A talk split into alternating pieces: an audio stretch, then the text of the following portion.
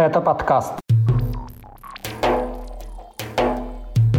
На юге России прошли акции в память о Навальном. Эрдоган не допустил депортации чеченцев из Турции. В Грозном обвиняемого в сожжении Корана Никиту Журавеля требуют приговорить к трем с половиной годам колонии. Рамзан Кадыров награждает своих приближенных. Об этом и не только в 172-м выпуске подкаста «Кавказ. Реалии». О главных новостях Юга России и Северного Кавказа за неделю вам расскажу я, Катя Филиппович. Привет!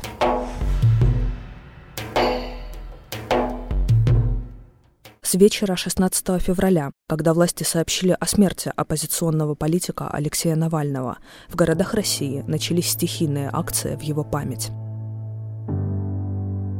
Напомним, по версии Федеральной службы исполнения наказаний, Навальный, находившийся в колонии особого режима «Полярный волк», умер после прогулки. За несколько дней до смерти его в 27 раз отправили в ШИЗО с еще более жесткими условиями содержания, чем в обычных камерах. Сторонники политика считают, что его убили. Жена оппозиционера, Юлия Навальная, пообещала продолжить дело мужа – где-то в колонии на крайнем севере, за полярным кругом, в вечной зиме Путин убил не просто человека Алексея Навального, он вместе с ним захотел убить наши надежды, нашу свободу, наше будущее. Уничтожить и свести на нет лучшее доказательство того, что Россия может быть другой. Что мы сильные, что мы отважные, что мы верим и отчаянно боремся и хотим жить по-другому. Импровизированные мемориалы в память о Навальном в прошедшие выходные появились в Краснодаре, Таганроге, Ставрополе, Владикавказе, Новороссийске, Сочи, Ростове-на-Дону, Волгограде, Элисте, Астрахане и в других городах.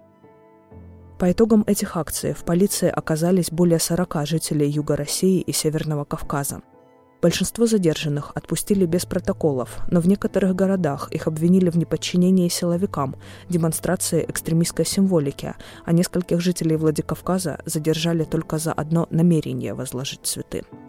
У памятника жертвам репрессий в Сочи был задержан двукратный чемпион России по лыжным гонкам, тренер Николай Зимерев.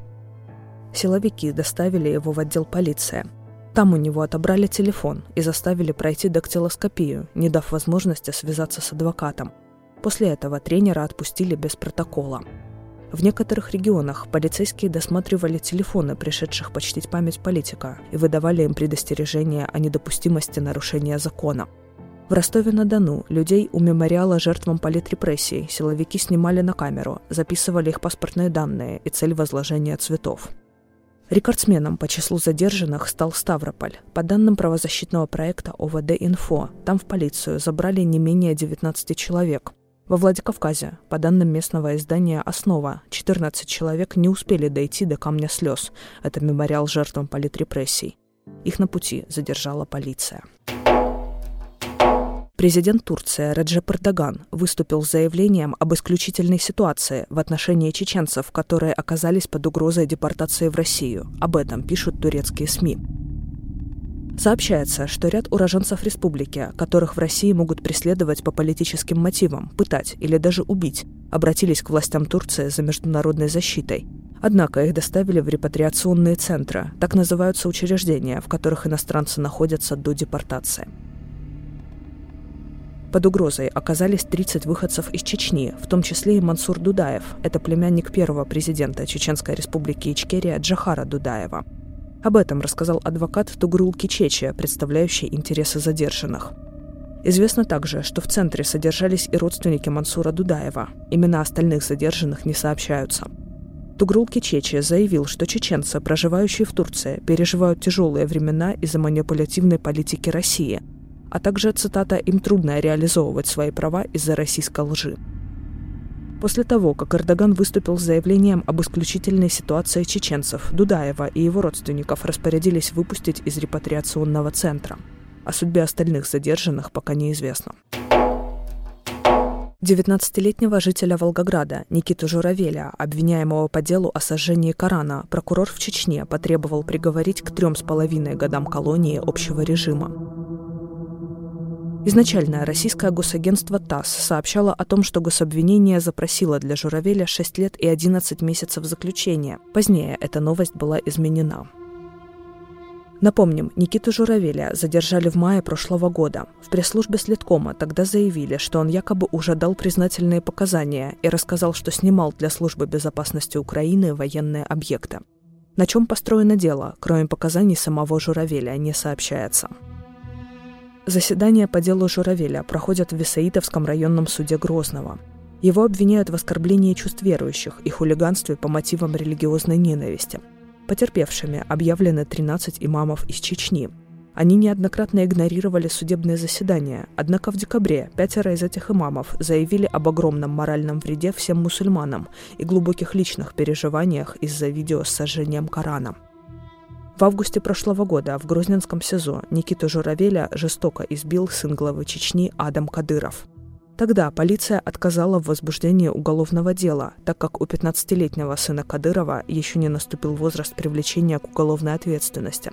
После этого Кадыров-младший получил семь наград, одна из них – звание Героя Чечни. Правозащитный центр «Мемориал» признал Никиту Журавеля политическим заключенным – Правозащитники сомневаются, что он причастен к сожжению главной книги мусульман, а также назвали вопиющими нарушениями его перевод в Чечню и допуск к нему в СИЗО третьих лиц, например, сына Кадырова. Рамзан Кадыров присвоил звание Героя в Чечни муфтию республики Салаху Межееву, своему зятю Висхану Мацуеву, занимающему пост вице-премьера, а также другим чеченским чиновникам. За что конкретно они получили это звание, не уточняется – но Кадыров пишет, что поблагодарил награжденных, цитата, «за личный вклад в достижение целей и задач СВО». Специальная военная операция, так российские власти называют войну в Украине. Назначение было приурочено к визиту в республику руководителя Росгвардии Виктора Золотова. Также орденом мужества был награжден замначальника управления Росгвардии по Чечне Султан Рашаев, он известен как киллер Кадырова – Звания полковника присвоены командиру ОМОН Ахмат Грозный Анзору Бесаеву и командиру 96-го полка оперативного назначения Росгвардии Магомеду Тушаеву. Власти Украины обвиняют Бесаева в пытках несовершеннолетнего, а Тушаев может быть причастен к похищениям и пыткам ЛГБТ-людей в Чечне. Кроме того, Виктор Золотов вручил погоны генерал-майора депутату Госдумы от Чечни Адаму Делимханову. Это звание Путин присвоил ему в конце января. Дельмханова связывают с рядом политических убийств. Скачивайте приложение «Кавказ Реалии», чтобы оставаться на связи в условиях военной цензуры в России. Ссылки на приложение вы найдете в описании к этому выпуску подкаста. Старший сын главы Чечни, 18-летний Ахмад Кадыров, назначен на должность министра по делам молодежи республики. Ему также вручили высшую награду региона – орден имени Кадырова. Отдельно об этом назначении не сообщалось, но председатель парламента республики Магомед Даудов указал новую должность в посте о награждении. Он добавил, что сын Кадырова, цитата, «на высоком уровне решает любые поставленные задачи», не уточнив при этом, в чем конкретно заключались его заслуги. Напомним, до этого Ахмад Кадыров занимал пост первого председателя министра спорта и молодежной политики Чечни – он получил эту должность вскоре после совершеннолетия. Более того, весной подростка принимал в Кремле президент России Владимир Путин. Тогда политологи расценили этот шаг как свадебный подарок сыну главы Чечни. Всего государственные должности разного уровня в республике занимают около ста родственников семьи Кадырова. Это дети, сестры, зятья, племянники и братья различной степени родства так называемый Российский университет спецназа, где готовят наемников на войну против Украины, назовут в честь президента России Владимира Путина. О переименовании учебного заведения в Гудермесе заявил глава республики Рамзан Кадыров. По словам Кадырова, решение назвать военную базу в честь Путина якобы было принято еще в момент ее основания в 2013 году – Озвучена эта идея была только сейчас, потому что университет, цитата, «оправдал цель своего создания и принес пользу России». Накануне так называемый университет спецназа посетил зампредседателя Совбеза России Дмитрий Медведев. Он заявил, что подготовку там прошли более 16 тысяч так называемых добровольцев, которых отправляют на войну в Украину. Напомним, на прошлой неделе в Чечне также объявили, что новый микрорайон в Грозном на 130 многоквартирных домов также будет носить имя Путина. Его строят в продолжении проспекта Путина, который переходит в проспект Кадырова. Предполагается, что здесь поселятся 70 тысяч человек. Первые 65 домов планируют сдать в 2026 году. Кто занимается строительством и в какую сумму проект оценивается, официально не раскрывается. Это были главные новости недели на юге России и Северном Кавказе. Каждый четверг слушайте нас на всех подкастных платформах. Для вас этот выпуск провела я, Катя Филиппович. Пока.